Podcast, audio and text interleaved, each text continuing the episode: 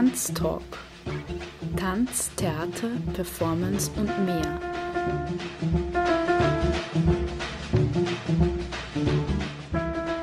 Kunst und Tanzschaffende im Gespräch. Ein Sendeformat über zeitgenössischen Tanz.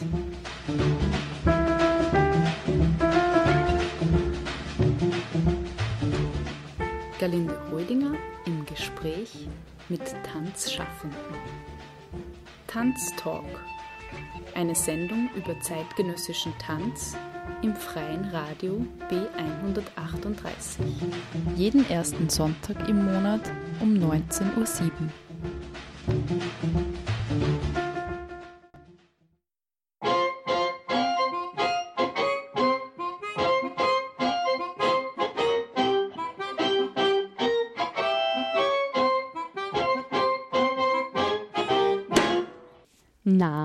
Mein Name ist Elke Kurka Khalifa.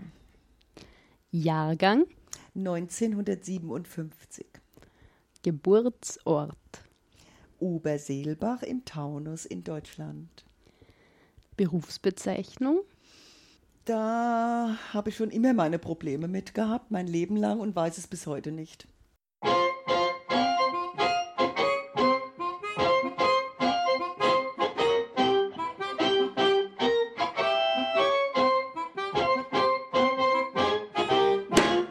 Künstler, Künstlerin, der oder die dich beschäftigt? Könnte ich immer nur sagen, also äh, Menschen, die mich beschäftigen, äh, wo ich immer verfolge, was machen die denn gerade, was haben sie denn wieder von sich gegeben, ist sicher eine der wichtigsten, ist, ist mal die Vandana Shiva, die den wunderbaren Satz gesagt hat, der Akt des Essens ist Agrarpolitik. Also es ist jetzt nicht eine Künstlerin, aber für mich auch. Eine wunderbare Frau sehr interessante Frau. Dann in letzter Zeit ein interessanter Mensch für mich, der David Steindl-Rast, ein Benediktinermönch, den ich sehr interessant finde oder einfach mich neugierig gemacht, was der so sagt.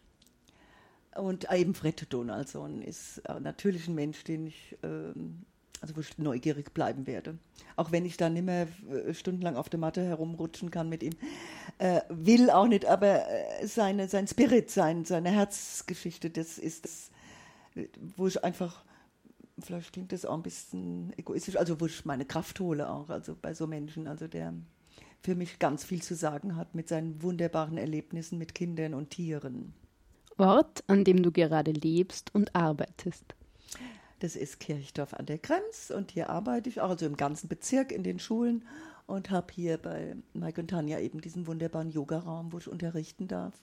Werd aber jetzt in mein, ich gehe jetzt in Pension, das ist, bei mir kommt ganz viel zum Abschluss und ich werde wieder nach Oberschlierbach gehen.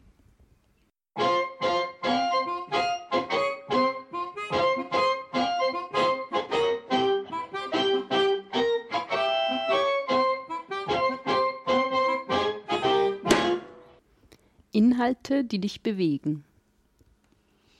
Die mich stark bewegen, das ist noch das, wo ich denke, vielleicht werde ich auch, hoffe ich, in die Richtung äh, vielleicht arbeiten. Also einmal das Thema, dass ich ähm, mir das, werde ich sehen, ob ich mit Fred Donaldson, äh, das ist eine Möglichkeit, in, in, einem jordanischen Flüchtlingscamp spiele mit Kindern. Ähm, so Geschichten, also diese, ja, Menschen auf der Flucht interessiert mich natürlich sehr. Ich war mit dem Ägypter verheiratet. Ich sehe diese furchtbare Not in der arabischen Welt auch.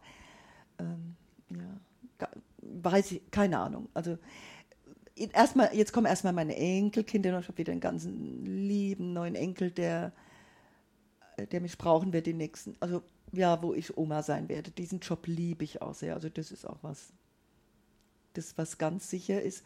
Und was, also ich hatte ja dann, was war die Frage da, dieses Inhalt, die dich bewegen, das, wo du mich noch angesprochen hast, war, merke ich in deinem Blick, äh, mein, mein Riesenthema eben die Entspannung der Kinder, dieser schreckliche Schlafmangel, dieses Herumgezerre der Kinder, den ganzen Tag haben sie irgendein Programm und in der Früh stehen sie vor dir und die sind gaga auf Deutsch gesagt. Also wirklich, wo du denkst, oh, schlaf doch einfach mal. Und ich auch mit den Lehrern immer, das ist so ein Riesenherzensthema von mir, wo die Kinder psychologisiert werden. Der hat ADHS der hat das nicht. Ich sage immer, schickt sie doch einfach ein paar Wochen mal in die Wälder, am besten mit ihren Eltern und am besten mit dem Vater, äh, äh, äh mit Einschränkungen. Und, äh, äh, und lasst sie mal vier Wochen ausschlafen wieder. Und dann guckt sie euch an, ja, die Kinder. Dann sind es auch vielleicht wieder Kinder, die Luft kriegen. Also das ist wirklich ein Herzensthema von mir. Weil ich selbst so ein gestresster Mensch oft bin und ich merke immer, im Urlaub sagt jeder, du wirst so langsam, du bist so ganz anders. Also ich fühle mich von dem System gehetzt. Und da sage ich auch immer zu den Kindern, da oben hängt, glaube ich, ich hoffe, meine einzige Feindin, die ich habe im Leben, die Uhr.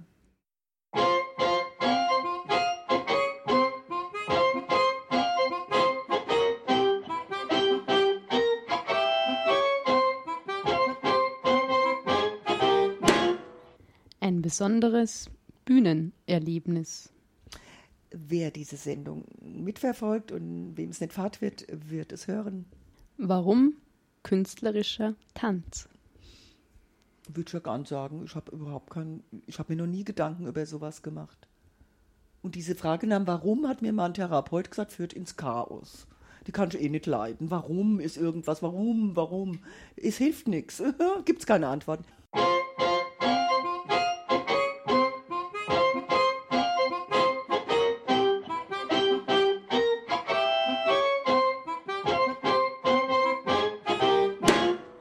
Herzlich willkommen im freien Radio B138 im Tanztalk.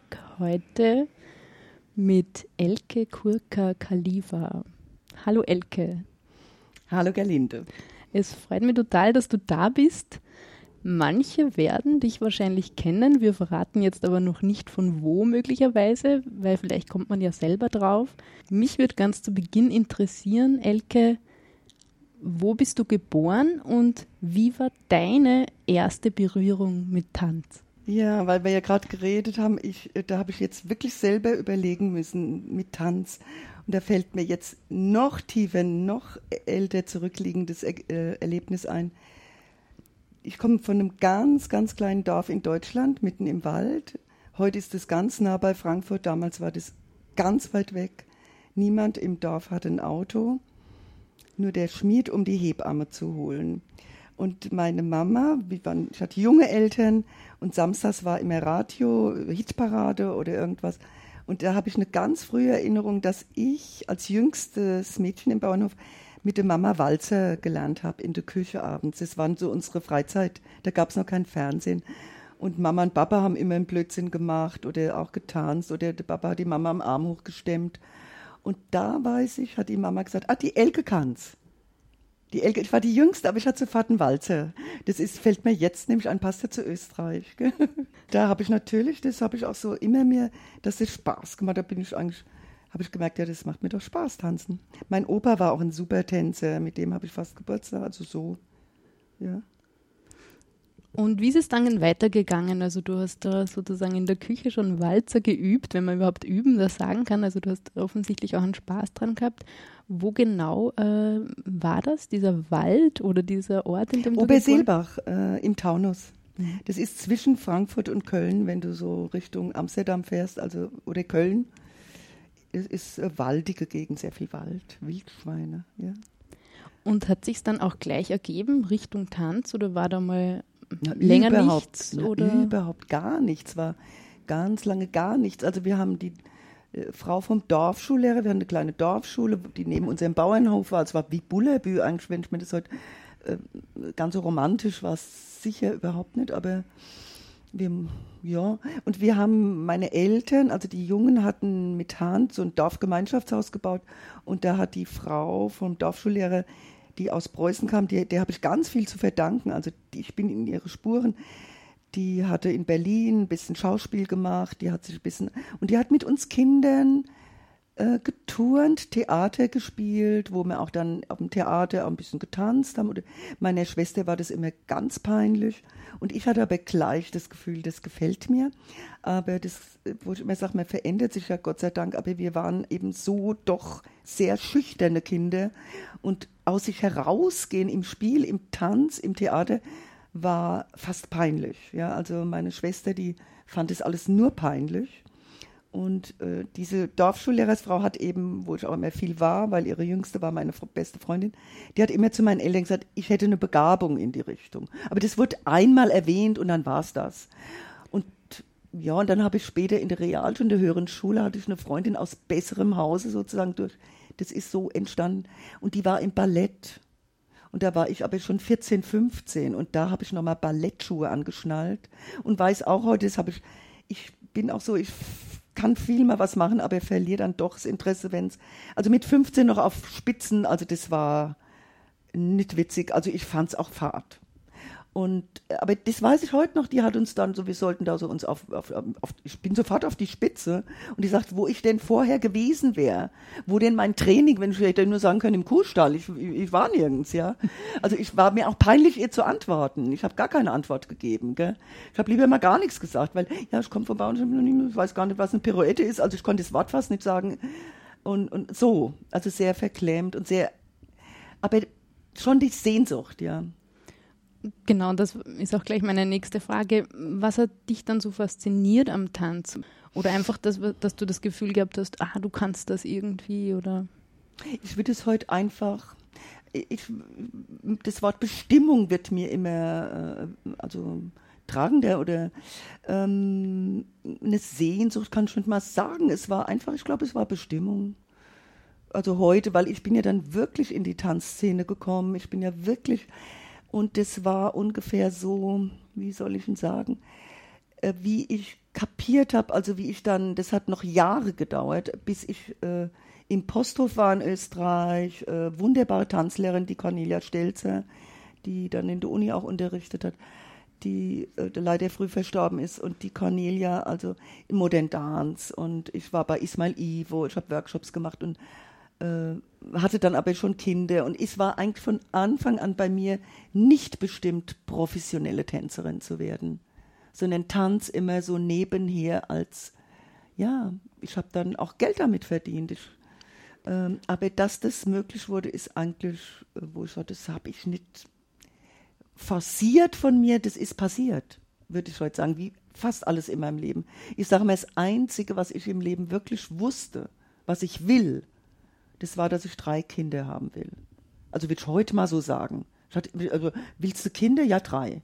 Und das hat mir der liebe Gott, das ist, hat geklappt. Aber alles andere, ich bin fast hineingestolpert, würde ich heute sagen. Und von dieser Ballettsituation, die du ja, vorher ja. auch erklärt hast, wie ist es da aber weitergegangen, ja. dass du dabei geblieben bist oder eben dieser Bestimmung gefolgt bist? Ich war ich hatte, ich würde heute sagen, psychosomatisch, heute hatte keiner nachgefragt. Diese, dieser Schritt von so einem Kind aus dem Bauernhof mit null, also unser Lehrer hat immer gesagt, ihr Bauernkinder, ihr habt nur ein Telefonbuch und und ein Quellekatalog und ich wusste, wir haben nur einen Quellekatalog, wir hatten noch nicht mal ein Telefon.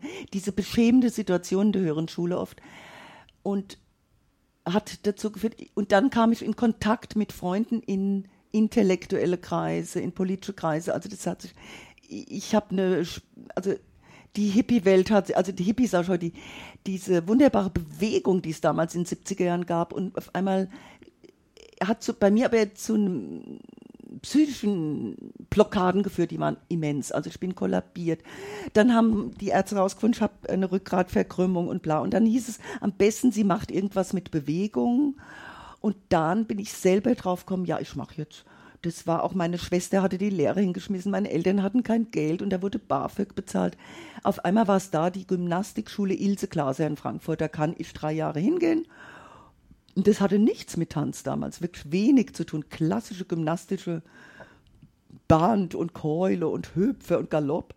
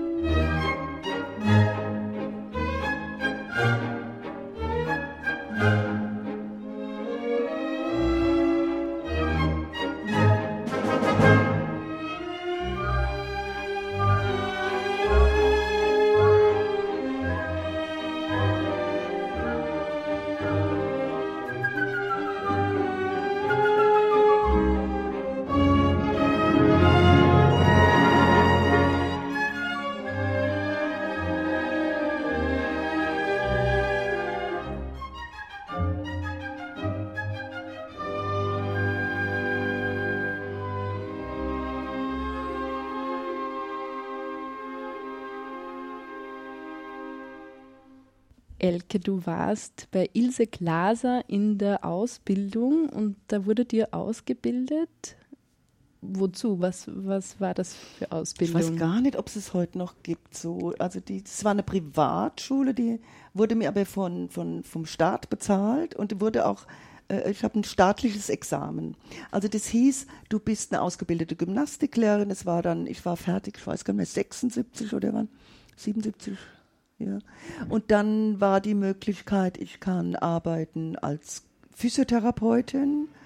Wir haben Anatomie, Physiologie, wir haben alle diese Sachen gehabt, Pädagogik. Äh, war schon eine gute Ausbildung, aber es ist sehr primitiv. Also es hieß für uns stundenlang mitschreiben, ganz wenig Unterlagen.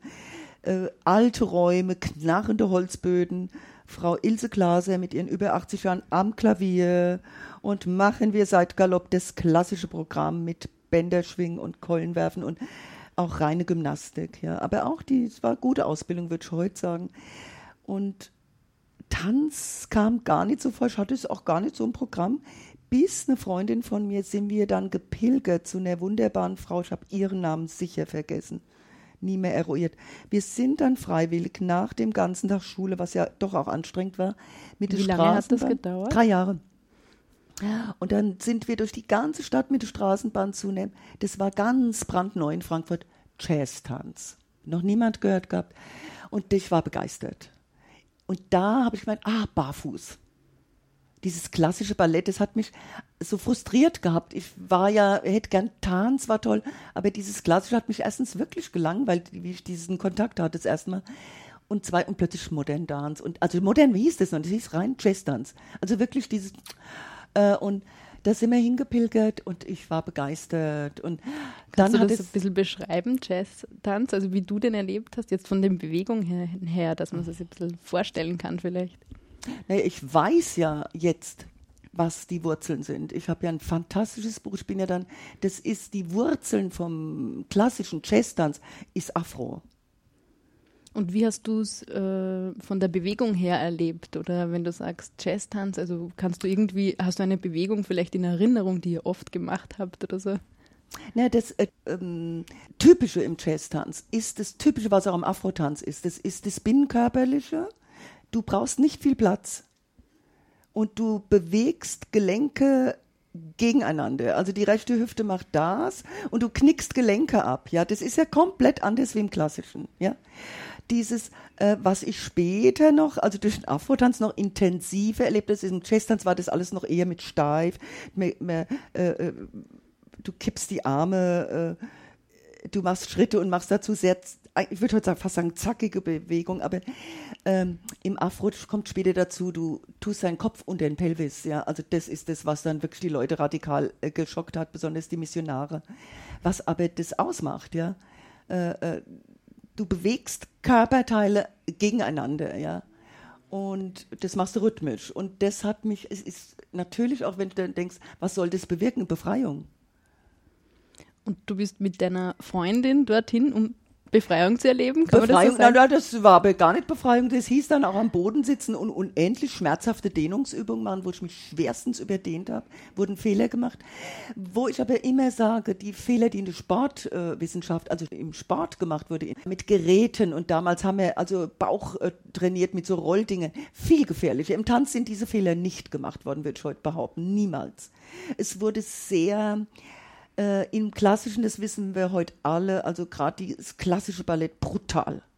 Also wo man heute weiß, also äh, da, das ist jetzt ein Thema, ich weiß nicht, ob das heute zu weit führt, aber äh, äh, Tänzer wurden nicht versichert. Tänzer können nie damit rechnen, im Alter noch arbeiten zu dürfen. Dann habe ich später natürlich Wuppertal, die wunderbare Pina Bausch, wird mein Guru natürlich, die das alles geknackt hat. Ja, alte Menschen auf der Bühne und ähm, aber damals, also immer habe ich das begleitend miterlebt. Cornelia Stelzer in, in im Posthof viele Jahre später, wo ich dachte, die hat das gemacht, wo meine Träume waren. Ich habe halt meine Kinder gekriegt.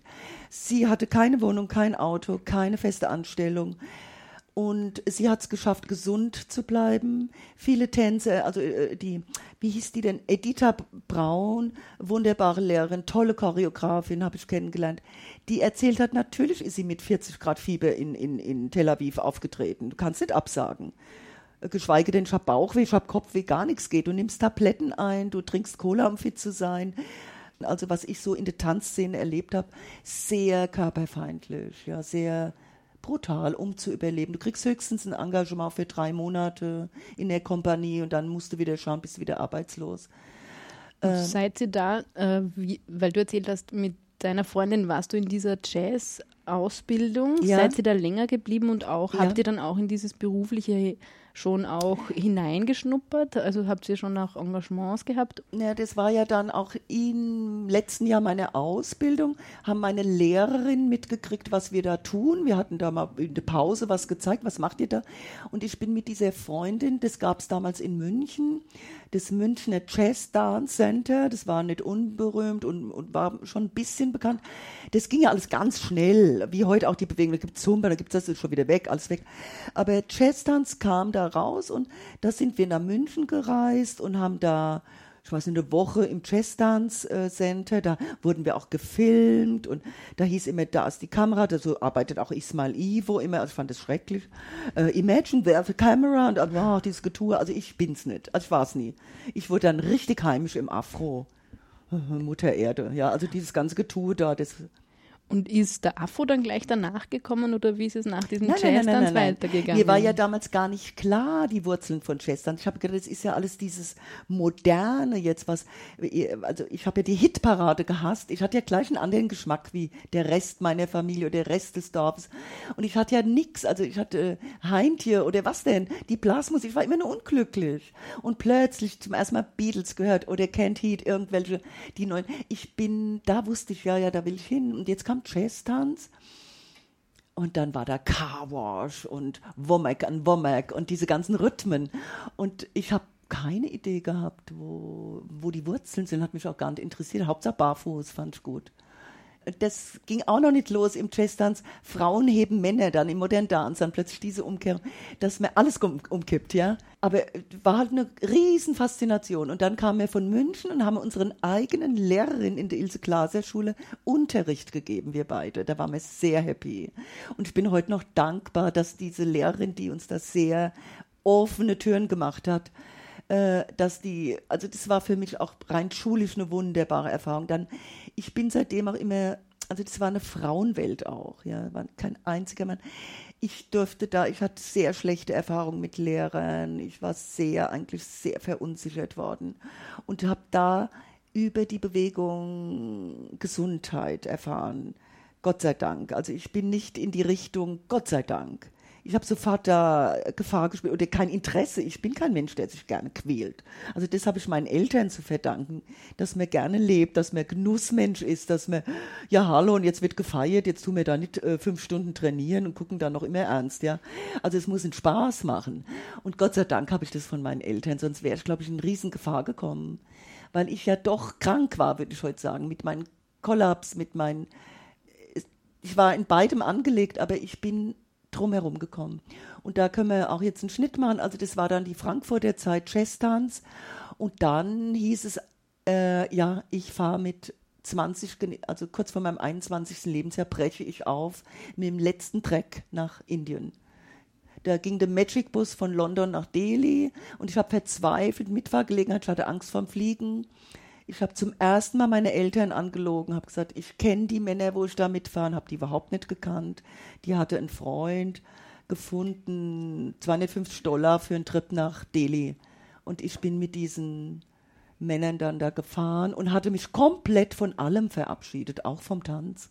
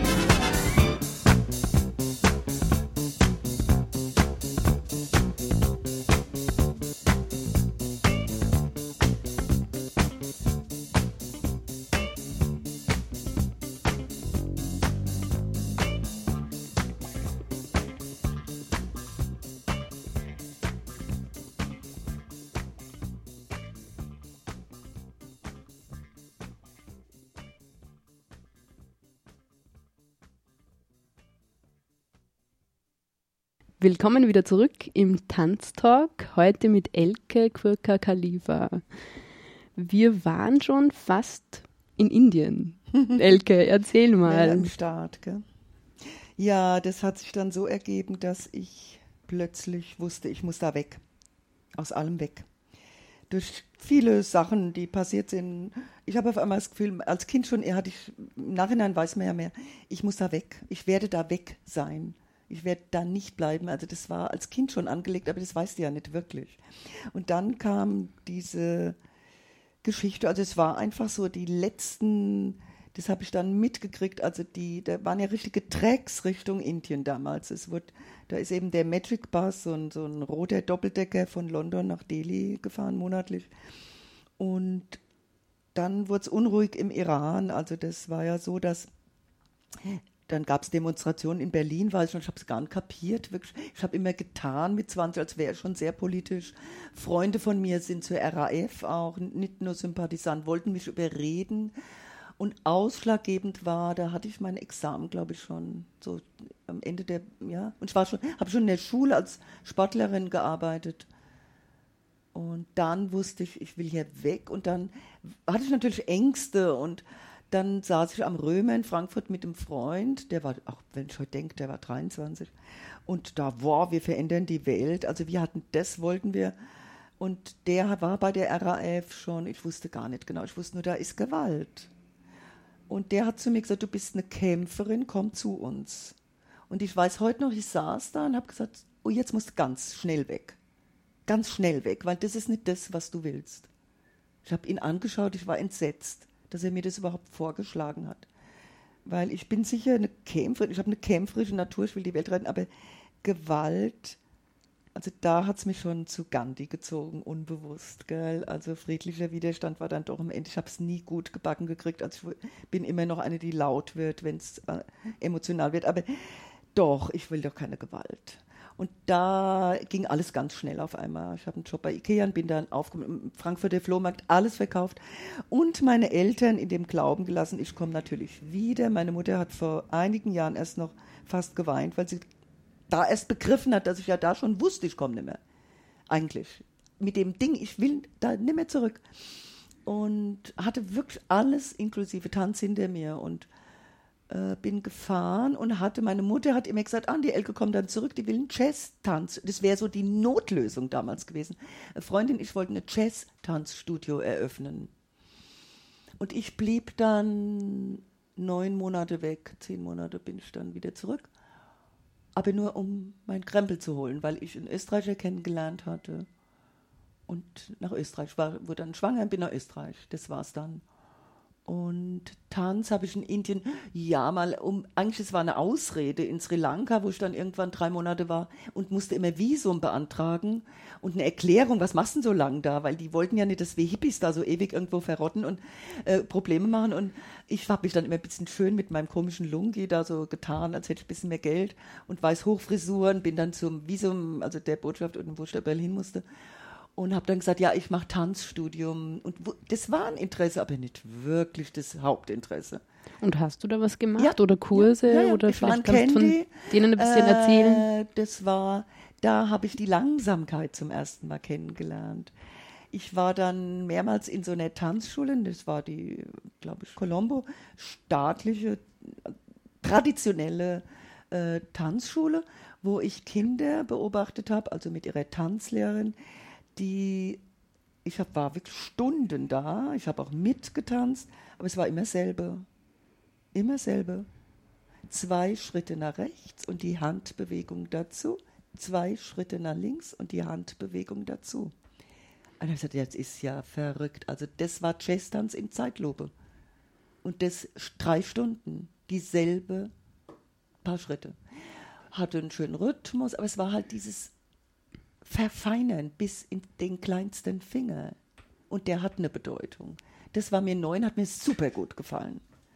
Also ich habe dann meine eigene Lang Langsamkeit zum ersten Mal entdecken dürfen, wie wohl ich mich fühle in immer dasselbe, in immer dasselbe und immer dasselbe drei Stunden lang. Ich bin ein Mensch, der das liebt. Aber auch anstrengend, stelle ich mir vor, oder? Habe ich nicht empfunden. Ne? Was ich nur mich gewundert hat, das Kinder, das, weil bei uns ist ja heute, ich arbeite ja mittlerweile, wie du weißt, mit Kindern schon seit über 20 Jahren. Und wenn ich mir da überlege, wie begeistert diese Kinder, weil ja auch die Augen müssen das Richtige tun und auch die, der kleine Fuß, also dieses sehr exakte und trotzdem sehr, also jedes Kind bei uns boah, ist das Fahrt. Und ich habe es geliebt. Da war ich aber auch schon älter, ich war halt 21. Und das war's dann. Ich hatte mein Visum und habe wieder alles vergessen und bin dann viel später wieder, viel später auch nicht. Also mit 22 hatte ich ja dann mein erstes Kind in Österreich. Gibt es irgendwas, was du von Indien mitgenommen hast oder was du erlebt hast, was vielleicht erzählenswert ist? Mhm. Also das zieht sich eigentlich durch mein Leben, dass ich oft unbeabsichtigt in mein Glück stolper, ja. Also wo ich erst im Nachhinein, ach war das, ach, ach, guck mal. Ich wollte zwar, ich wusste immer als Kind da, ich will wohin, wo Palmen und Elefanten sind, ja. Aber dass das Indien ist und warum Indien, also ich würde heute sagen, ich war unglaublich naiv und dumm und also vom Gandhi habe ich nicht, ich war nicht informiert, ich bin einfach da hinein, weil die, weil das war mir sympathisch und es war eine Befreiung und ich fahre dahin. Aber wie ich in Indien wirklich nach diesen wirklich vollkommen abenteuerlichen vier Wochen gelandet bin, das Gefühl, wir sind über, ähm, über Norden, also über Lahore, Pakistan, Amritsar, von oben hineingekommen. Da war ich im Goldenen Tempel und ich hatte das Gefühl, es war wirklich so, es klingt heute äh, so ein bisschen abgedroschen, klingt es immer, aber es war ein Heimkommen, doch. Das war ein absolutes, also mein, meine ganze Seele hat sich, also ich war, ich hatte auch die rosarote Brille auf. Ich glaube, damals war das auch noch nicht ganz so extrem mit diesen, äh, die Männer, die da so übergriffig mit Frauen. Es gab's, die blonden Frauen hatten es echt schwer. Ich hatte das Problem wirklich gar nicht. Ich, ich habe mich so sicher gefühlt damals. Ich habe überhaupt nicht gewusst, wie die Frauen da furchtbar unterdrückt werden. Und du kannst überall auf der Welt sein und es so für dich erleben, wie du es auch vielleicht gerade aushältst. Also ich habe Heilung gebraucht und habe sie bekommen. Und ich würde heute anders da reisen. Also ich würde Vandana Shiva besuchen, mein Idol, äh, wer die kennt. Und ich würde da natürlich anders reisen. Aber damals war ich auf dem Erholungstrip, würde ich heute sagen. Ich habe neun Kilo zugenommen. Ich wurde niemals krank. Ich wurde jeden Tag glücklicher. Es war unglaublich schöne Zeit, außer die Phasen, wo ich unglücklich verliebt war, was natürlich auch vorkam in der Reise, also so, wo man denkt, boah, und da und da. Und es waren so jung und es war aber märchenhaft schön für mich, würde ich heute sagen, ja.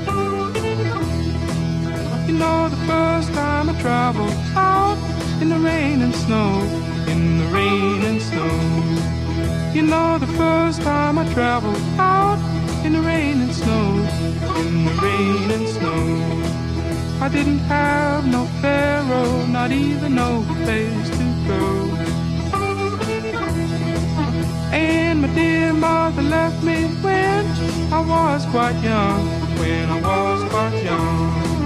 And my dear mother left me when I was quite young, when I was quite young. She said, Lord, have mercy on my wicked son.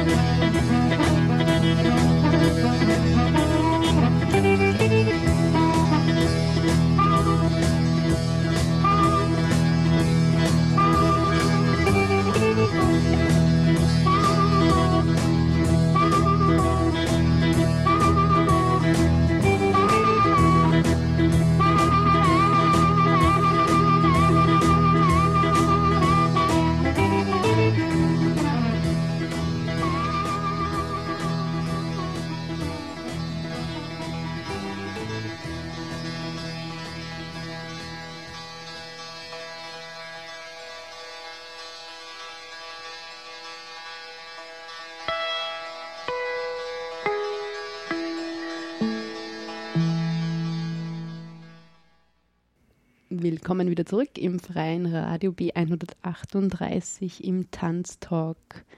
Wir sind zurück in Österreich. Elke, du hast gesagt, nach einem Erholungstrip, wie du es selber formuliert hast, in Indien, ist es dann aber wieder zurückgegangen nach, eigentlich zurück, du bist ja aus Deutschland äh, nach Indien und von Indien dann nach Österreich. Mhm. Äh, da muss ich noch dazu sagen, ich habe ja ganz viele tolle Leute kennengelernt, interessante Leute, äh, wo ganz viel Emotion immer dabei war. Und ich, der einzige Mensch, von dem ich mir nie eine Adresse mitgenommen habe, das war mein späterer Mann, weil das war das Land, wo ich nie hin wollte, Österreich. Mich haben die Berge nicht interessiert, mich hat das Land, ich war als Kind mal in Tirol und hatte die Vorurteile schreckliche. Mein Vater war äh, ein Jäger, der beim reichen Fabrikanten angestellt war, der da immer in seinem Urlaub eigentlich einen Depp machen musste, in, in Tirol und Heu machen und arbeiten. Und er hat es Spa Spaß dran gehabt und hat gar nicht begriffen, dass er gar keinen Urlaub hat. Und da waren wir als Kinder einmal im Ausland. Und das war Tirol. Und ich habe gedacht, das ganze Land ist wie Tirol. Und ich, ich hatte auch politisch so, das sind Leute, also damals schon gedacht, die haben den Faschismus überhaupt nicht aufgearbeitet, was mir so rüberkam so als junge Frau, wenn ich durchgefahren bin. Also ich fand es wirklich überhaupt nicht sympathisch. Und ich hätte nie geglaubt, dass mir dieses Land so viel gibt. Nämlich ganz viel. Äh, dass ich so eine Heimat hier finden werde. Es hat auch immer wieder, bin ich eine Nestbeschmutzerin, also in Deutschland auch. Ich bin sowieso so eine. Aber was wollte ich noch unbedingt sagen? Mein Mann, mein Ex-Mann, der Vater meiner Kinder, ist, äh, den habe ich über sein Gitarrenspiel kennengelernt in Persien, in Mesched. Und der war der, der mich hier in Österreich, und das war mir fast unangenehm, immer vorgestellt hat. Und das ist die Elke, das ist eine Tänzerin. Und was sagt er denn da? Ich bin doch keine Tänzerin. Und wir haben dann unsere Kinder gekriegt und ich weiß auch nicht mehr, wann ich das erste Mal das Gefühl habe, ich möchte jetzt Ah, da gibt es eine tolle Geschichte mit der Dana Reitz. Doch. Also wir haben dann mal irgendwann, nach vier Jahren, wo ich hier gelebt habe, ein Fest gemacht auf unserem Heuboden, den haben wir ausgefegt. Und mein Trauzeuge, der wurde später, hat eine Ausbildung als Maler gemacht, ein Glasmaler war das, der Hannes Gestödenmeier hat mich gesehen und ich habe getanzt. Und da war schon vier Jahre her, und mich hatte noch niemand tanzen sehen. Und der sagt, du bist ja eine Tänzerin. Und ich gebe ihm zur Antwort, ja, du hast heute Nacht das Glück gehabt, dass ich so viel getrunken habe, dass ich mich traue zu tanzen und noch nicht zu viel, dass ich nicht mehr tanzen kann. Und da haben wir gelacht, da war vier Jahre hier und dann hatte ich wieder das, du bist ja eine Tänzerin. Und dann wieder ein Erlebnis, dann bin ich dieser wunderbare Posthof. Das war für mich so ein Erlebnis. Wie eine Freundin sagt, da ist eine Tänzerin, die Dana Reitz aus weißt du, mit das hatten wir im Radio, die aus New York. Und das muss ich auch unterbringen. Also es war eines meiner einschneidendsten Erlebnisse, wieder in den Tanz zu finden. Wir sind da hingefahren und sie holt mich ab. Und ich war überhaupt noch, glaube ich, nicht im, im, Posthof gewesen. Es war, es war nicht im Posthof, es war im Brucknerhaus. Weil im Posthof habe ich die Cornel mit dem Bob Curtis hieß der, glaube ich, wo noch auf Matten haben die noch getanzt, diese Afrotanz. Und da bin ich ganz vorne gesessen, da ist mir der Schweiß auf den Körper. Das war das nächste Erlebnis. Oder davor war das, weiß ich nicht mehr. Jedenfalls Dana Reitz war so, wir fahren da hin und da habe ich noch zu ihr gesagt, was, was ist denn da für eine Musik? Weil das ist ja auch immer interessant. Also im Tanz, in Choreografien, habe ich später gelernt, das Wichtigste ist ja das Licht, die Beleuchtung. Aber Tanz, äh, äh, wer tanzt ohne Musik? Und das habe ich dann erlebt an dem Abend. Das war im Rahmen, das war unvergesslich. Also das, ich frage auch immer Freundinnen, die dabei waren, die das miterlebt haben, gell, es war so. Weil dann denkst du, bist du abgehoben in der Erinnerung. Ähm, wir kommen dahin, wir waren die allerletzten, wir sind da hinein und alle, ich war, ich hatte mir sogar aus dem, das waren die einzigen Schuhe aus Frankfurt vom Flohmarkt, so Satin-Schuhe mit so einem kleinen, schönen Absatz, so ganz elegante, aus den 50ern, wie Audrey Hepburn und die, die habe ich angezogen, konnte überhaupt nicht drin gehen und stolper vorm Bruckner Haus in das einzige Gitter, also Tänze, was Hannes immer gesagt, eine tolle Tänzerin fällt in die nächste Pfütze rein, ja, und so war ich, ich bin ausgestiegen und bleib mit den Schuhen da hängen, knall auf den Boden und fall auf die Fresse, auf Deutsch gesagt. Und da war ich dann. Und dann sind wir oben, haben wir im Foyer gesessen und dann ging's los. Okay, was war denn da? Dana Reitz aus New York, was macht die denn da? Und da kam eine Frau in so einem Trikot, grau, äh, so ein Kleid, in so einem trauen T-Shirt-Stoff, barfuß. Das war, glaube ich, Dana Reitz selber, weiß ich nicht mehr. Also drei Frauen kamen nacheinander. Also erst die eine, die tanzt, keine Musik.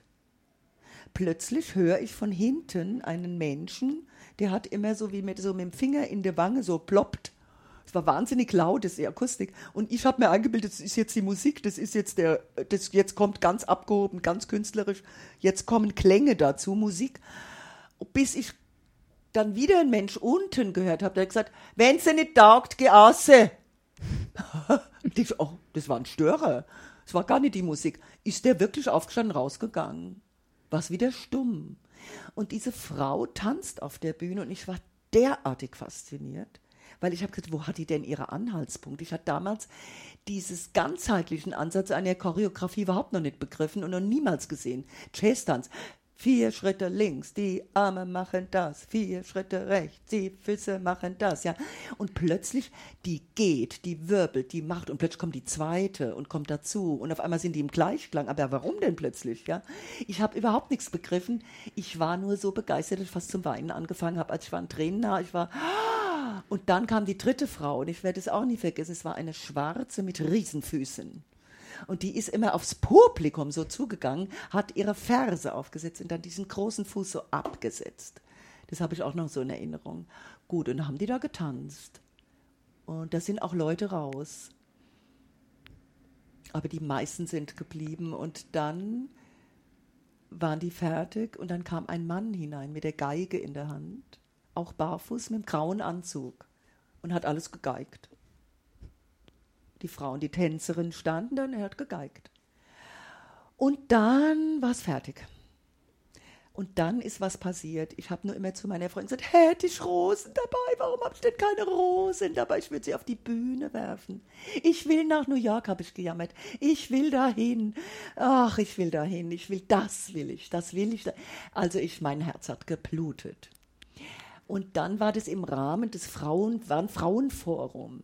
Und es ist wirklich die Wahrheit. Ich bin dann endlich hinausgegangen, gewankt und wir waren so ergriffen, aber ich nicht als einzige Frau, dass wir uns auf die Stufen gesetzt haben. Einige Frauen, es waren nur, nur Frauen, gelegen sind. Wir sind da gelegen.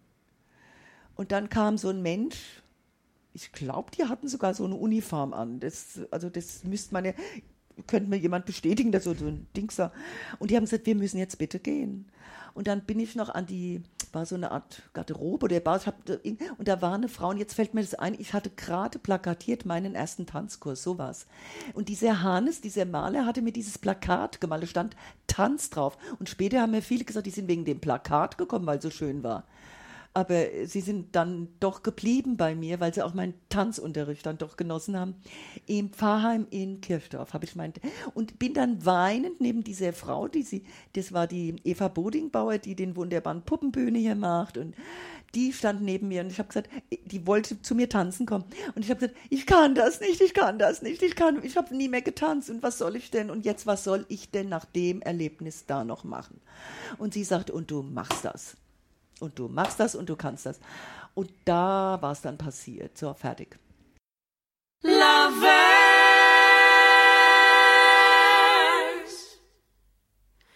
don't be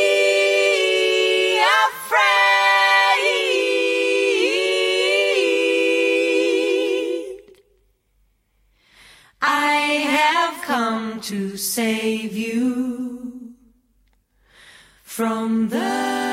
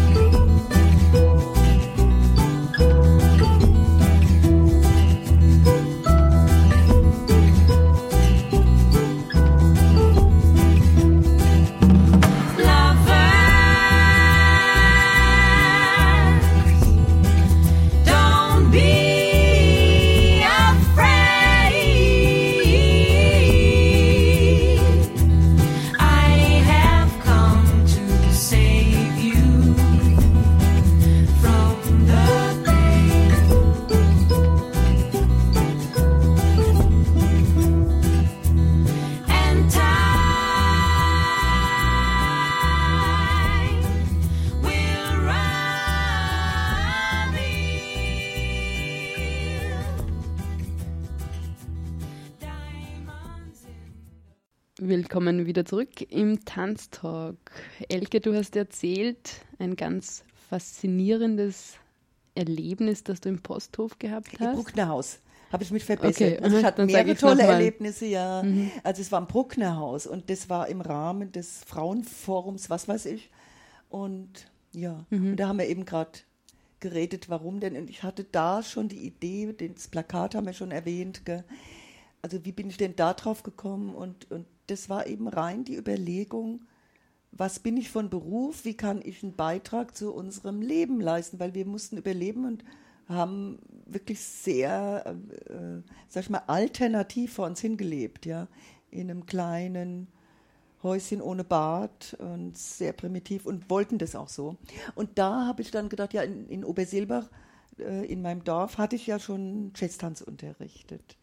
Ähm, wie ich 17 Jahre alt war, weil ich das gerade in letzter Zeit so oft erwähne, weil ich jetzt 60 werde und merke, ich habe die Energie, also ich merke, dieses abends aus dem Haus gehen und Leute unterrichten, Frauen, Menschen unterrichten in Bewegung ist wunderbar, aber ich merke auch, ich, da ist mal ein Schnitt auch jetzt für mich. Und da habe ich immer gesagt, ich mache das eigentlich seit ich 17 Jahre bin und habe da gemerkt, ach, da kannst du ja Geld mit verdienen. Und das ist schon immer, ich frage jeden Menschen, den ich neu kennenlerne, und womit verdienst du dein Brot? Weil ich komme vom Bauernhof, ja. Also ich habe nicht die Idee gehabt, ich möchte jetzt unbedingt wieder Tänzerin, ich möchte Bestätigung. Ich bin eher ein Mensch, kann ich das überhaupt? Aber probierst du mal, vielleicht kommt jemand, gibt dir auch ein bisschen Geld dafür, ja.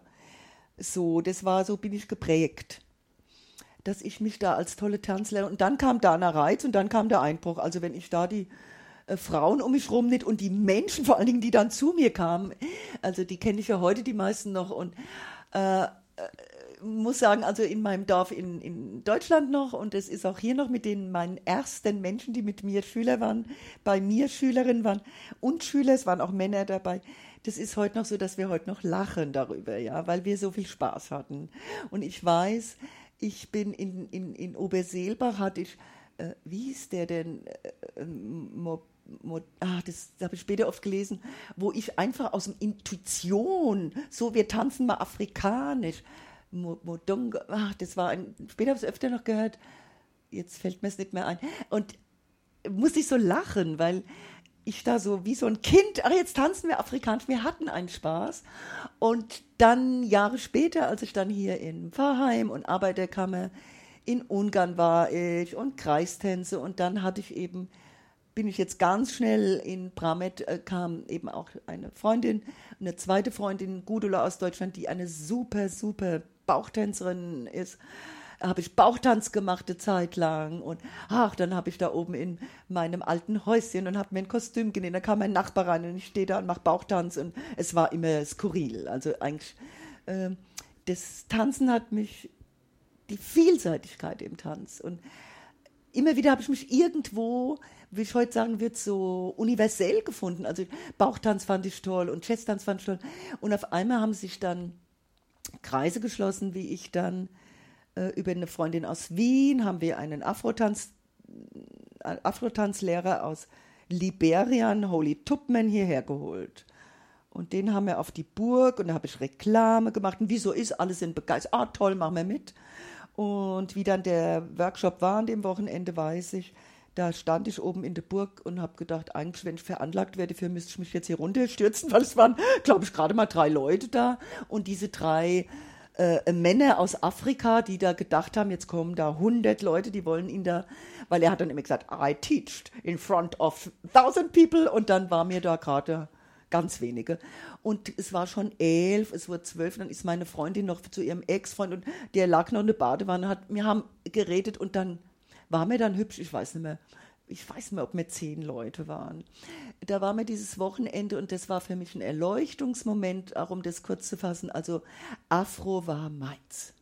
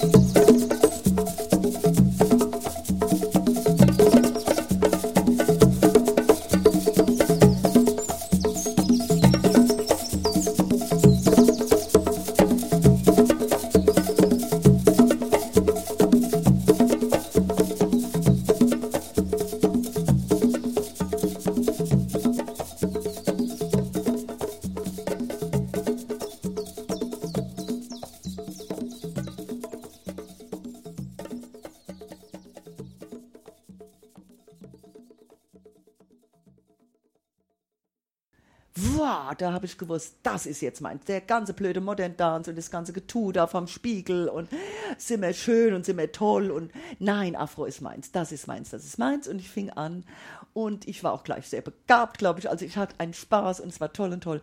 Und der Holy Tupman wurde ein Freund und der hat gesagt, äh, nach dem Wochenende habe ich gesagt, Ma, ich kann dir nur so und so viel Geld geben, sagt er, a less of money, but a lot of love I got, ja, und der ist in mein Haus, das hatten wir schon renoviert und das war wirklich, das ist. Und da hat er gesagt, wie er reinkam, and everything you touched with your hands. Also dieses Afrikanische, die sehen gleich, wo Herzblut ist, wo Arbeit ist, wo mit was lebst du, was tust du, ja, und nicht was denkst du. Und der, ja, das war ein ganz tolles. Und da habe ich immer Afrotanz unterrichtet, jahrelang. Dann, wie denn, wo denn? Ach, im Thomaset in Schlierbach, war, wo ich äh, bei der Hochzeit war, bei der Elli, ganz liebe Frau.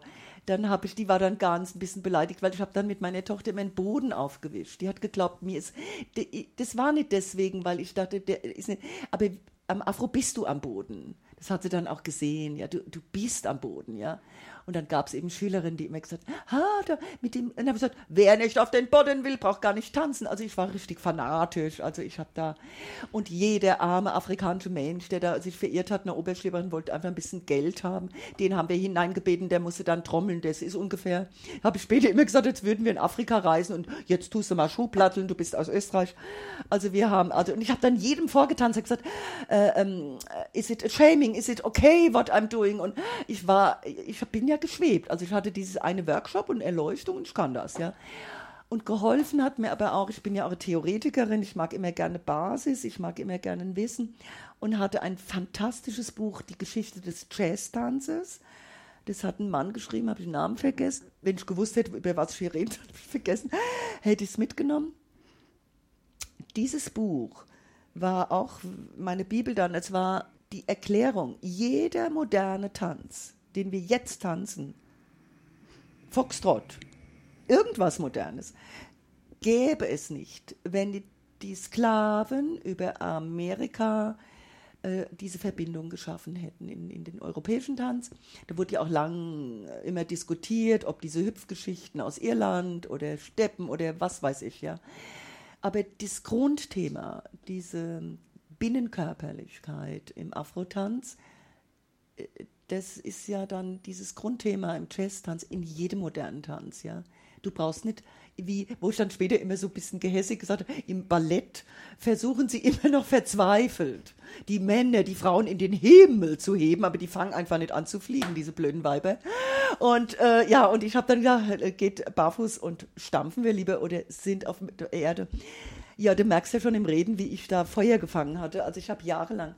Dann habe ich dann in Oberschlerbach schlussendlich einen kleinen Raum gehabt, habe mit Bäuerin, habe aber gesagt, jetzt mache ich mein eigenes.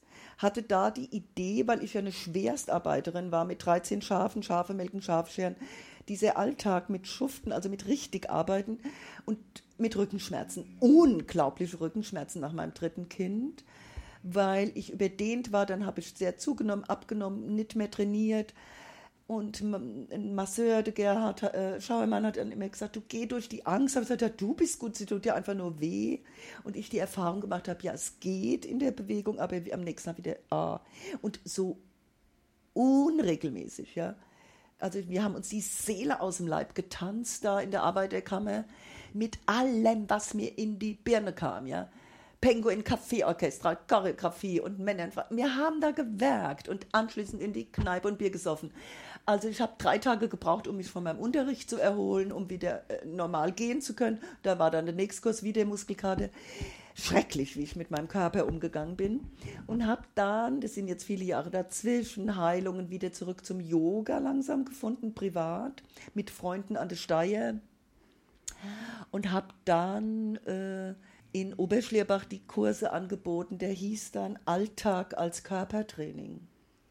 Und habe dort dann eins meiner schönsten Komplimente in meiner ganzen Tanz- und Bewegungslehrerlaufbahn bekommen von der Bäuerin, die gesagt hat, Elke, jetzt bin ich das dritte Mal bei dir und ich kreul, ich weiß, ich bin unbegabt in eurem Dialekt, jeder glaubt, ich rede Englisch, ich probier's. Ich kreul jetzt ganz anders aus, äh, unter der Kur, außer wie vorher.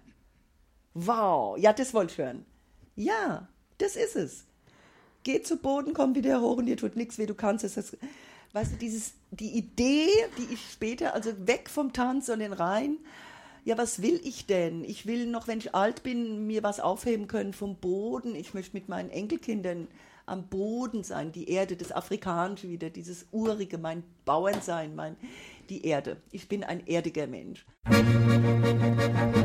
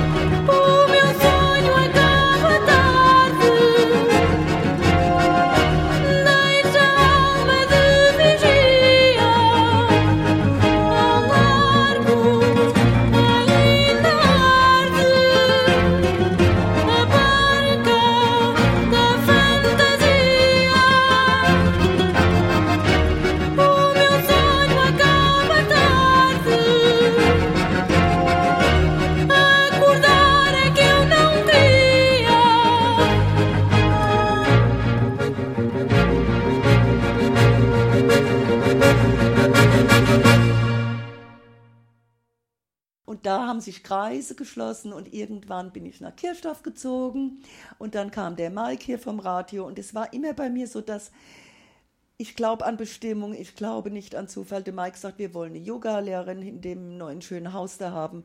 Willst du es mal? Nein, wie immer sage ich erstmal nein, will ich nicht, kann ich nicht, äh, traue ich mir noch nicht zu. Und dann habe ich ihn, glaube ich, drei Tage später angerufen und gesagt, natürlich will ich das. Weil es ging auch darum, da hatte ich dann irgendwo im Kindergarten, da, es war immer schwer mein Leben. Also ich musste mehr Räume putzen, ich musste mehr Kisten wegräumen. Und dann kommt der Mike und sagt, du hast hier einen wunderschönen Raum, willst du bitte Yoga machen? Und sagt, nein, es geht schon im... Und auf einmal denke ich, gehe ich zu Mike weg, esse ich nie bei einem Fest und sage, Mike, ich will das doch, ich zahle das Doppelte wie im Kindergarten. Und er sagt, ja.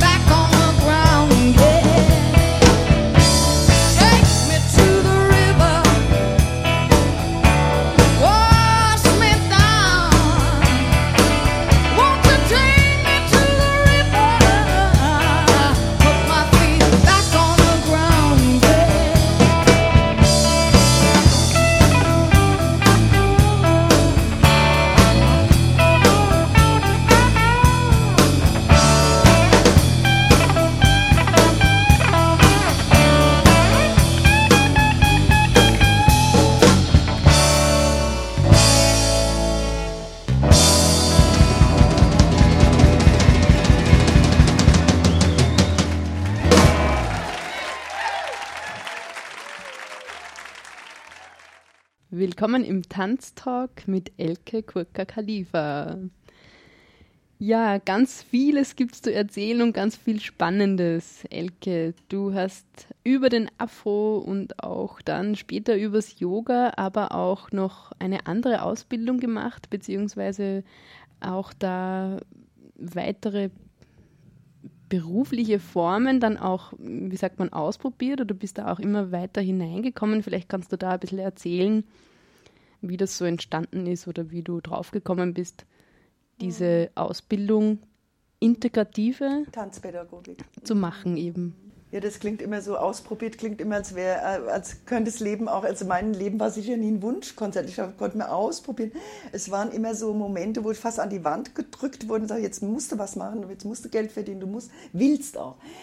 Und aber auch das andere mit der Ausbildung. Also ich würde heute sagen, ich hatte natürlich, ich glaube, jeder Mensch, der im mag das auch gar nicht immer. Jeder hat es ja vielleicht gar nicht so veranlagt, aber wenn du eine künstlerische Ader, wenn du eine Sehnsucht hast, dich auszudrücken, ob das mit Bildern, bei mir war es halt Tanz.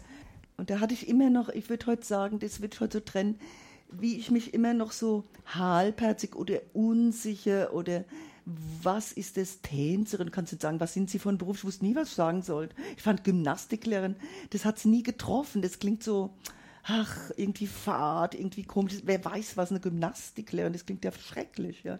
Und das wollte ich nicht. Und Tänzerin, habe ich gesagt, bin da Tänzerin, bin ich das? Äh, Tänzerin bin ich dann, wenn ich damit Geld verdiene, ja. Also in der Kompanie tanze. Und dann hatte ich immer noch auch hier das Entwurzelte, meine Ehe ist dann auch gescheitert. Also ich hatte so das Gefühl, ich gehe weg. Ich hatte immer das Gefühl, ich gehe weg und da werde ich, hatte ich schon so, ich gehe nach Japan, dort werde ich mit Bauchtanz überleben und ich werde schon irgendwie mit dem, was ich auch tänzerisch kann, das war schon immer mein Ding, damit verdiene ich mein Geld. Und dann kam diese, diese Freundin, die gesagt hat, da gibt es integrative Tanzpädagogik. Was ist das? Klang gut. Das waren so Module, über ein Jahr musste man sich auch bezahlen. Und ich habe das dann gemacht in Bramet im Innviertel beim Werner Huschka. Und der war wirklich sehr gute, sehr, sehr, sehr, sehr gute Ausbildung wo ich meine ganze spätere berufliche Laufbahn als Musikschullehrerin, wo ich musikalisch-rhythmische Ausbildung, wo mir so landläufig sagt Ballett unterrichtet habe, zwei Jahre, und dann den Job beim Land als Haltungsturnlehrerin. Also was, das, das war, wie sage ich, die, das war die Leiter, das war die Struktur.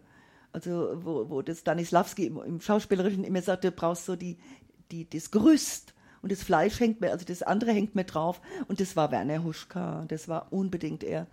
Ganz toll. Also ich, ich schwärme ja von jedem meiner wunderbaren Lehrer und äh, der Drittlehrer, mein Yoga-Lehrer.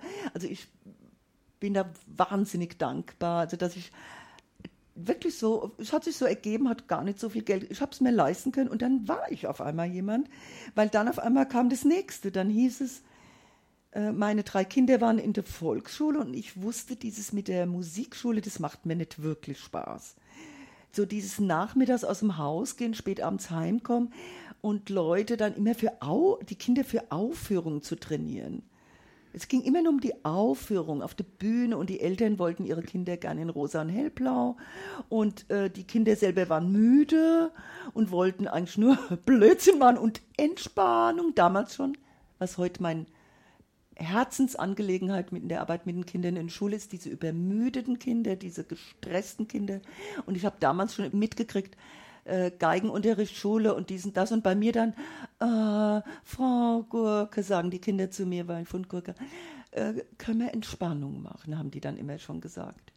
Und dann habe ich das zwei Jahre gemacht, dann ging es darum, dann kam, das war eine Karenzvertretung die wollte dann natürlich wieder äh, ihre Stunden haben und das wollte ich ja natürlich auch.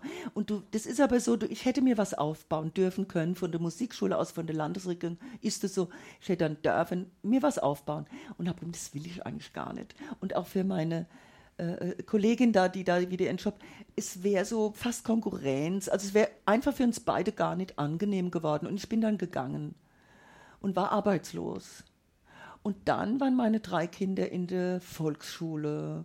Und ich sehe mal in der Früh, wie meine, weiß nicht mehr welches meine drei Kinder, mit der Lehrerin zum Schwimmen gegangen ist. Und ich sehe das und denke, ach, um Gottes Willen, diese arme Lehrerin, ich bring's noch nicht immer über mich mit drei Kindern ins Hallenbad zu gehen. Ich hasse den Geruch. Ich krieg Schweißausbrüche, wenn ich nur dran denke, Haare föhnen. Ich habe das als Kind schon gehasst. Boah. Also bei mir war nur Steier oder äh, mehr. Und die Kinder, ich gesagt, was, wie geht es? Ich würde der Lehrerin gern helfen. Und rief damals äh, den wie heißt es, Bezirksschulinspektor Laut an und habe gesagt, gibt es eine Möglichkeit, in der Schule, in der Volksschule einfach nur zu helfen? Ich hätte so einen Depp gemacht, Strumpfhosen anziehen, Haare föhnen. Und er sagt, nein, eigentlich nicht. Also jetzt, da war, ging das gerade los mit den Sonderschulen wieder äh, in die normalen Schulen integrieren. Und das, und da gab es ein Kind, das ist dann leider gestorben, ja, da hätten die Eltern einen Beitrag zahlen müssen. Na, das wird sich nicht ausgehen, na, tut mir leid. Und plötzlich sagt er, haben Sie eine Ausbildung? Und jetzt kommt's, meine Ausbildung, die ich schon in die Mülltonne getreten hatte, also überhaupt vergessen hatte. Gymnastiklehrerin Ilse Glaser, Schule Frankfurt am Main. Ja, das ist ein Examen, hm, staatlich anerkannt. Ah ja, haben Sie. Die, das Gesundheitsministerium sucht seit ewig eine Haltungsstunde, das Wort schon, Haltungsstunde lernen. Und, aber es war ein Job, habe ich gedacht, ja, mit Kindern ist so toll. Und da habe ich mich vorgestellt, dann musste ich, wie heißt es, wie das heißt, weiß ich nicht mehr, so eine Art gleich, also ist die deutsche Ausbildung adäquat, war dann mit dieser Bruckner-Haus-Ausbildung, die es jetzt nicht mehr gibt, leider, äh, wurde tänzerisch und, und auch das, was Ergotherapeuten, Physiotherapeuten äh, äh, alles abdecken, ja, das passt, das passt. Ich habe eine Prüfung machen müssen, alles passt, passt. Stimmt gar nicht. Ich habe die Prüfung für die Musikschule schon machen müssen. Und die habe ich, also die war okay, so war's. Und dann brauchte ich die gar nicht mehr. Ich habe gesagt, ihr könnt mich eh noch mal prüfen, aber ich habe, ja, passt für sie. Die haben, waren froh, mich zu haben. Und dann vergesse ich nie, das war am 1. April. Und mein immer noch Vorgesetzter, also das war voll nett, und der sagt zu mir noch, und ich sage, ah, ich habe schon so viele Ideen, was mit den Kindern mache. Und der sagt zu mir, nein, wir beturnen alle gleich. Und das war für mich so, aha. Aber es ist mir gelungen und es wurde mir die Freiheit gewährt und ich habe erlebt, ich wurde nicht eingeschränkt. Ich habe meine Vorgaben gehabt, da habe ich mich auch immer sehr bemüht. Ich rede jetzt schon fast in der Vergangenheit, weil Gerlinde hat mich ja erwischt in meinem Endspurt. Also ich werde jetzt noch sechs Wochen in die Schulen gehen. Ich war 24 Jahre Haltungsturnlehrerin und ich habe einen riesen, riesen, riesen Spaß. Nicht immer mit den Lehrern, nicht immer auch immer nur, immer nur. Aber ich merke, je älter man wird, je äh, gelassener. Ich bin jetzt schon so lange Oma. Also was, wo ich denke, ach ja, das war auch das Glück meines Lebens, dass ich diesen Job machen konnte. Und dieses Zahnrädchen in meinem Leben, wo ich erst immer gedacht habe, will ich nicht, kann ich nicht, war es dann. Österreich will ich nicht, kann ich nicht. Und immer weiter. Und dieses Land gibt mir diese Möglichkeit. Und in Deutschland wird immer, machst du das immer noch da, Elke, mit diesem, was machst du denn da? Aber dazu immer, die können immer gar nicht glauben, ja, ich mache das immer noch. Diesen Job gibt es nur in Oberösterreich. Und ich sage immer, den hat der liebe Gott für mich erfunden. Weil ich hätte als, was hätte ich denn, ja, noch weiter in der Musikschule Ballettlehrerin sein? Und Physiotherapie, nein, danke, tausend Nachdinge. Und alles andere, ja, und so bin ich das. Und dann hat sich auch das immer mehr, dass ich Yoga lerne, das möchte ich auch noch erwähnen, ähm, war ich auch unsere ich, ich habe eigentlich nicht davon geträumt, Yogalehrerin zu sein. Überhaupt nicht. Ich, ähm, frage ich mich eh manchmal, bin ich Grundverweigerin? Also, also ich bin jetzt immer nicht sehr ehrgeizig begabt und auch nicht sehr dann Fantasie, also was will ich? Aber es ist passiert durch die Kinder und dadurch die beeinträchtigten Kinder, wo ich unglaubliche Erlebnisse hatte, die mich begrüßen nach zwei Jahren Pause auf der Hauptschule, ein Mädchen mit einem Wortschatz von zehn Wörtern. Und ich sag mal, kennst du mich denn noch, Vicky? Und die auch im Gleichgewicht nicht sicher war. Und, und die baut sich vor mir auf und stellt sich auf einen Fuß, den Bau macht sie und legt die Hände über dem Kopf aneinander, schaut mir tief in die Augen und sagt ihr elftes Wort, es war Yoga. Und mir sind die Tränen senkrecht aus den Augen geschossen. Und mein Freund, der da Betreuungsler, der auch in Indien war und der, der gesagt, komm doch mal die Wiki besuchen, und der auch in Indien war, wir waren ergriffen, ja. Also was ist denn das bitte? Und ich gehe da raus, die Stra Treppen runter, wieder in die Volksschule zurück und mir begegnet ein Down-Syndrom-Bub. Weiß nicht mehr, wie der hieß. Und er sieht mich und sagt statt Guten Tag, wie geht's Ihnen denn, Frau Kurka, sagt er, "Äh, Baum. Und ich sag, Baum, kannst dich noch. Und wir umarmen uns. Und da habe ich gewusst, da ist was ganz Tiefes, eine große Sehnsucht und ich würde auch heimkommen. Ich bin nie mehr in Indien gewesen, nie mehr. Aber das Yoga hat, ich sage immer, ich wollte im Yoga immer davonlaufen. Das hat mich immer wieder eingeholt. Und, so. und jetzt muss ich sagen, ich wurde schon überredet, ich lasse mich manchmal überreden, habe dann noch mal so einen Workshop gemacht, Afro-Tanz, weil meine nostalgischen Freundin, ah, oh, bitte mach das doch nochmal. Äh, ist toll, ist schön, aber Yoga klappt anders. Also ich merke, ich habe auch diese Sehnsucht. Aber die einzige Sehnsucht, habe ich vorhin schon mal gesagt, ich wiederhole mich vielleicht, also doch mal eine Choreografie vielleicht mal mit Herzensthemen oder überhaupt einem Thema, keine Ahnung. Wird passieren, inshallah.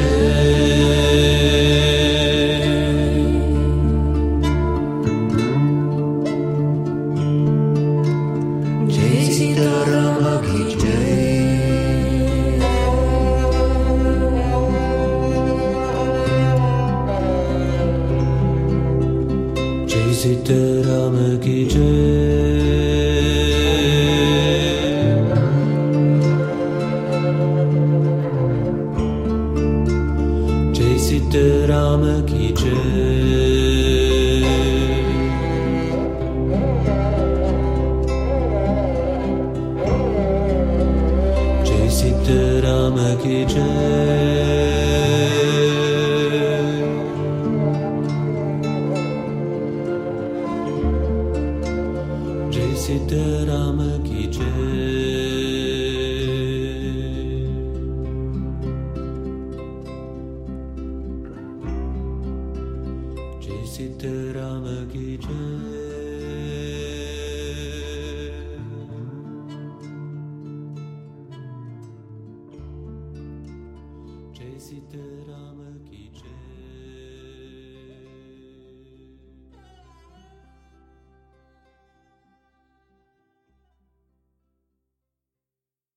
Wir sind wieder zurück im Tanztalk und eigentlich schon am Schluss gelandet mit Elke.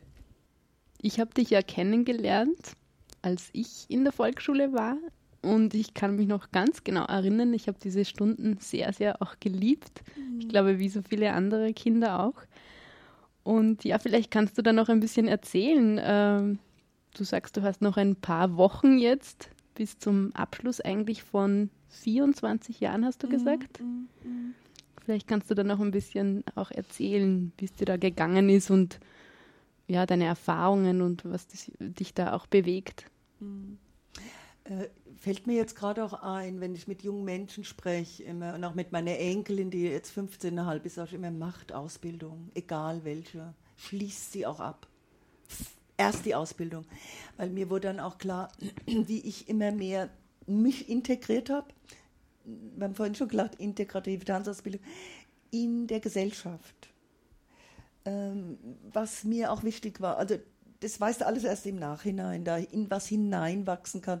Und wie ich den Job dann unterschrieben hatte am 1. April, bin ich nach Hause gekommen, habe gesagt, das ist, der, ich hatte so viele Jobs schon in meinem Leben. Also im Altenheim habe ich dir vorhin erzählt, was nicht alles. Bei Ikea, alles Mögliche. Und dann habe ich gesagt, das ist der erste Job, glaube ich, den ich mir länger wie zwei Jahre vorstellen kann. Und ja, und der hat so viele Vorteile und habe ich nicht immer gesehen natürlich. Also ich habe immer die Lehrer dabei gehabt. Was, ich, bin, ich bin eine absolute, also ich knie vor den Volksschullehrern. Das möchte ich auch, wenn da jemand zuhört, am Äther, bitte. Volksschullehrern gehören wirklich, was die an Sozialarbeit leisten, was die arbeiten. Und das finde ich ist total unterschätzen. Und da sollte jeder ein bisschen dankbarer auch sein. Und nicht nur immer gucken, das ist passiert vor vielen Jahren, das muss ich auch immer loswerden. Diese Wörter, die übernommen wurden vom Jörg Heide, das regt mich maßlos auf. So, da, der ist in der Hauptschule und hat ab da ging's los, da ging der Stress los für mich. Das sind alles er hat nicht so das, wie ich mit meinem bösen Mundwerk, so die Lehrer sind alles faule Säue und so, aber er hat so ein bisschen, die sind faule Säcke und die tun nix. Und ähm, das, also ich bin, obwohl ich sehr gelitten habe unter der Nichtwertschätzung der Lehrer, die, weil du bist kein Magister, du bist ja so eine komische Deutsche, hast noch andere Ideen, also ich habe auch sehr äh, Kränkungen erlebt, die auch sehr hart waren, also immer wieder, die auch die Lehrer, glaube ich, gar nicht selber begriffen haben, also ich würde nicht sagen, also, aber trotzdem, der Job an sich, was da geleistet wird in den Schulen, an Sozialarbeit, an, äh, dass Kinder auch gesellschaftsfähig werden, das will doch keiner wahrhaben. Gell? Aber dieses äh, in der Schule arbeiten, es hat einen Rhythmus, es hat zu dem Rhythmus meiner Kinder gepasst. Äh, und dann, diese Arbeit war Basisarbeit. Und ich habe mich dann total für Psychomotorik angefangen zu interessieren, hatte natürlich wieder kein Geld, die Ausbildung zu machen, habe aber bei einer lieben Kollegin, die wollte die machen, da habe ich dann unserem Vorgesetzten, bitte, ihr zahlt teure Fortbildner, lasst doch die Sabine diese Ausbildung machen, dann können wir da mitlernen. Ich habe mir mir hat Standardwerk eigentlich vom Johnny Kippard genügt, wo ich mir glaubt habe, der kommt aus London. Bin Jahre später drauf gekommen, der kommt aus Frankfurt, da ist nur Johnny. und der hat das Standardwerk geschrieben über Psychomotorik. Und wo ich jetzt auch immer ein bisschen angebe und sage, der hat gesagt, äh, Psychomotorik zu verbinden mit Yoga und das dritte ist Clownerie. Und ich sage dann, wenn ich manchmal so ein bisschen verletzt reagiere und sage, und ich bin aber die Einzige, die das auch tut, ja. Ich glaube, es gibt in ganz Oberösterreich und Österreich oder überhaupt in der Welt nur eine, die das tut, Psychomotorik mit ähm, Yoga zu verbinden. Und das ist also wirklich eine Leid also Leidenschaft, das klingt blöd, na, eine logische sehr, ich bin ein Anhängerin von Logik einfach. Für mich ist auch die Veden, um jetzt nochmal abzuschweifen ins Yoga, äh, ich kriege da logische Antworten. Jeder glaubt jetzt so, oh, ne? Logik. Ganz gute Erklärung für alles. Krieg immer eine Antwort. Und bei der Psychomotork auch. Du, ich bin ein ungeduldiger Mensch und ich habe die tollsten Erfolge erlebt in, in der Psychomotorik, schnelle Erfolge bei autistischen Kindern, überhaupt bei jedem Kind. Du, du, da passieren Wunder in einer Stunde manchmal, ja. Wer sich damit ein bisschen, möchte ich jetzt gar nicht vertiefend eingehen, aber dieser Job in, als Haltungsstundenlehrerin, ich glaube, ich wäre, hat immer wieder natürlich auch Momente, wo ich, ich kann nicht mehr, ich möchte es nicht mehr. Ich habe auch nicht so viel verdient, also mehr verdient. Es hat mir eine Kollegin meinen Kopf gewaschen, also wir kriegen die Fern bezahlt. Schon. Aber du hast auch die Kraft nicht mehr nach fünf Stunden Turnhalle. Ich habe es ja probiert, dann noch 20 Stunden im Biobauernladen zu arbeiten es hält dann trotzdem nicht durch. Und Jünger, also ich habe tolle Berufe, um jung, dieses ewige Jungbleiben finde ich auch doof übrigens. Also ich schreie auch immer ganz laut herum, ich bin der Oma und ich will der Oma, ich tue das nicht. Und ähm, dieses Recht auch mal verlangsamen und äh, äh, äh, Freundin hat auch immer so was Wichtiges zu mir gesagt die beeinträchtigten Kinder verlangsamen unsere Gesellschaften. Da sind wir jetzt bei dem letzten Thema, was du unbedingt noch wolltest. Jetzt rede ich immer schneller, weil ich jetzt äh, zu Ende kommen will. Dieses Verlangsamen ist für mich ein Hauptthema geworden. Also wo ich die Lehrer einbremse und nerv, wo ich sage, mach doch gar nichts. Lass sie doch mal in Ruhe. Ich liege zehn Minuten, ich erlaube mir das jetzt, auf Matten mit herum mit den Kindern. Schau mal, was passiert denn? Die können ja nicht mehr nur sein. Und de, da blutet mir einfach das Herz. Und ich war bei Mike und Tanja mal abends zu Besuch, das weiß ich noch. Und habe gedacht, wo ist denn dein Stress her? Was, und da habe ich abends so gesagt, morgen gehe ich wieder Fließband spielen. So aus meiner wunderbaren Kindheit, wo wir gespielt haben, ein Spiel über Wochen, nicht über eine halbe Stunde dann wegräumen, über Wochen thematisiertes Spielen im Wald, irgendwo im Zimmer, in, in, in unserem kalten Schlafzimmer, wo wir den ganzen Sonntag am Bett geblieben sind und haben da gespielt, irgendwas. Mit Püppchen, mit irgendwas. Oder die Bettigen waren Rennautos. Wir haben gespielt, gespielt, gespielt. Und die Kinder können nicht mehr spielen. Ich habe neulich meinen Enkel zum ersten Mal vor einem Jahr gehört, wie er gesagt, ich wäre jetzt so jemand. Ich wäre, dieses, dieser Satz, das macht mich glücklich bei Kindern. Ich wäre jetzt ein Hubschrauber oder irgendwas, ja. Ich wäre jetzt der Präsident von Afrika. Ich wäre der, ich wäre Robin Hood und spielen dann. Und so habe ich mir dann immer meine Stunden sehr frei genommen. Ich habe meinen ergonomischen Auftrag schon erfüllt, sehr, das kriege ich auch bestätigt. Dann nickt die Gerlinde, aber ganz heftig mit dem Kopf. Ich habe die Wirbelsäule erklärt, ich habe gesagt, wie mir richtig aufhebt, der ganze Krempel. Aber meine schönen Spielsand, das Cowboy, wie spiele ich Pferdchen, wie spiele ich, da habe ich mich so reingesteigert gehabt eine Zeit lang also auch immer das Nichts, Materialfeindin bin ich auch geworden. Mit Matten bauen wir uns Häuschen, dann tun wir meine Pferdchen einspannen, hat das Bild, die Kinder besuchen sich mit Pferdchen, mit Kutschen in den Häusern. Ja, dafür hast du 20 Minuten Zeit. Dann kommt die nächste Gruppe. Und ich habe gemerkt, ich habe einen Stress entwickelt. Und da habe ich das wieder alles gelassen. Dann habe ich die Pferdchen weg, nur die Matten, dann tue ich die Matten weg, nur die Pferdchen. Und eine wunderbare Kollegin, die ist in der Diözese, glaube ich, jetzt Professorin, auch die Elisabeth Heinisch, eine meiner ganz wichtigen Wegbegleiterinnen, kann ich sagen. Die hat mal zu mir gesagt, ich habe das gemacht, was du empfohlen hast, habe ich jetzt auch keinen Auftrag dafür, aber die hat es sehr, sehr wertgeschätzt. Sie hat gesagt, äh, ich habe das gemacht, was du gesagt hast. Habe ich gesagt, bei der Menge, die ich sage, was war das? Und sie sagt das nichts. Kein Material. Und da möchte ich vielleicht jetzt in meine Reste, also wenn, das werde ich sehen. Das ist ja in meinem Leben jetzt so gewesen, ich habe immer einen roten Teppich gekriegt, gucken mal, wo der nächste ausgerollt wird. Eine Herzensangelegenheit und das ist wirklich ähm, Kinder wieder Entspannung zu vergönnen. Auch Material weg im Turnunterricht, äh, höchstens ein Ball, eine Schaukel. Fertig. Und da muss ich jetzt noch meinen letzten Guru erwähnen, also mein letzter vielleicht, aber meinen dritten sehr wichtigen, wichtigen, wichtigen, herzallerliebsten, wunderbarsten Lehrer Fred Donaldson. Und ich musste auch nicht wieder hier in Österreich wegfahren. Ich musste auch nicht, Gott weiß wo, pipapo, irgendwo hin. Er kam nach Schlierbach, wie alles. Mein Afrotänzlehrer kam nach der Burg Altbernstein. Es, wie habe ich gesagt, man muss nur lang genug warten, dann kommt schon alles. und Fred Donalds und ich, also ich hing ihm an der Backe. Ich habe ihn erlebt. Es war so berührend, was er gesagt hat und hat sich so mit meiner Yoga-Philosophie gleichgeschaltet, wo ich dann immer sage, um was geht's? Es klingt dann für viele auch ein bisschen sehr sentimental. Aber Liebe ist nie sentimental. Die Liebe, die, wenn du dein Herz öffnest, das Thema im Yoga und auch bei Fred Donaldson, wenn der in seine Methode, die er in 40 Jahren entwickelt hat, die unglaublich beeindruckend wirkt auch, wo ich dann mit meinem Alter, mit Paar 50, dann wieder up, auf die Matte, auf die Erde zurück. Und er arbeitet auf dem Boden, er ist über 70, er ist überwiegend am Boden und wir sind am Boden mit den Kindern. Und äh, ich kann die Methode, will ich jetzt, ist nicht das Thema, aber das hat mir sicher dieser Mann mit seiner Methode, mit Original Play, wo auch so wunderbarerweise Mike und Tanja haben sofort Matten angeschafft und Tanja hat sofort auch einen Workshop gemacht und haben meine, also die sind ja wirklich auch meine ganz guten Wegbegleiter. Also dieses, was ich mit ihm jetzt nochmal, wie sag ich, das war nochmal ein Kraftimpuls, das war nochmal für meine letzten Jahre in der Schule. Ich glaube nicht, ich hätte es energetisch gar nicht mehr so gut hingekriegt. Dass ich so kraftvoll und so liebevoll und dann auch das Oma sein, das war auch ein Aspekt.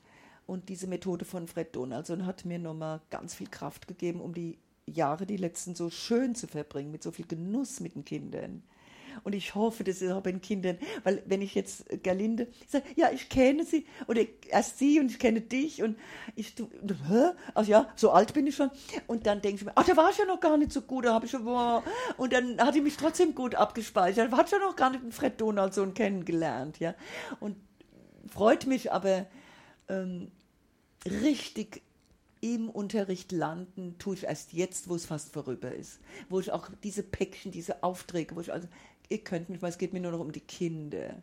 Diese wunderbaren Kinder, die eigentlich meine, ich sage immer zu ihnen, ihr seid meine Goldschätze, was, ich hätte ja gar keinen Beruf ohne euch.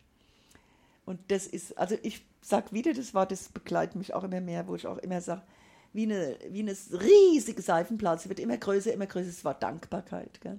das im Leben gegenüber, dass ich so ein Glück hatte mit meinem, und diese Geschichte mit dem Tanz, äh, sehnsuchtsbesetzt und dann sehr, sehr konkret erdig. Und das kannst du so stehen lassen und jetzt will ich weg. Vielen Dank, liebe Elke, für dein Engagement in der Schule, das ich auch erleben konnte. Ähm, Ich glaube, das gehört einfach auch gesagt an dieser Stelle und vielen Dank für dieses reichhaltige Gespräch. Mhm, Danke, dass du mir das. ähm, ich bin selbst ganz erstaunt, was da aufgerollt wurde. Heute hat vieles ganz vergessen. Danke, Gerlinde. In my solitude,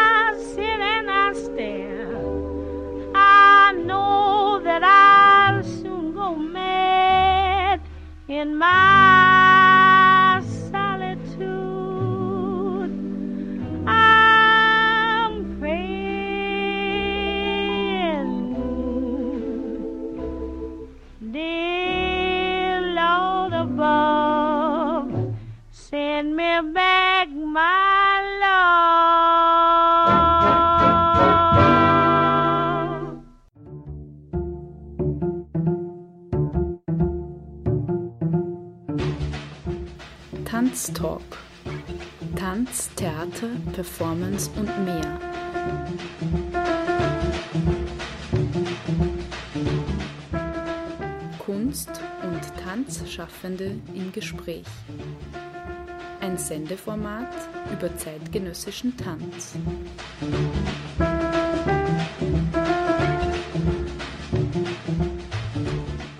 Galinde Rödinger im Gespräch mit Tanzschaffenden. Tanztalk.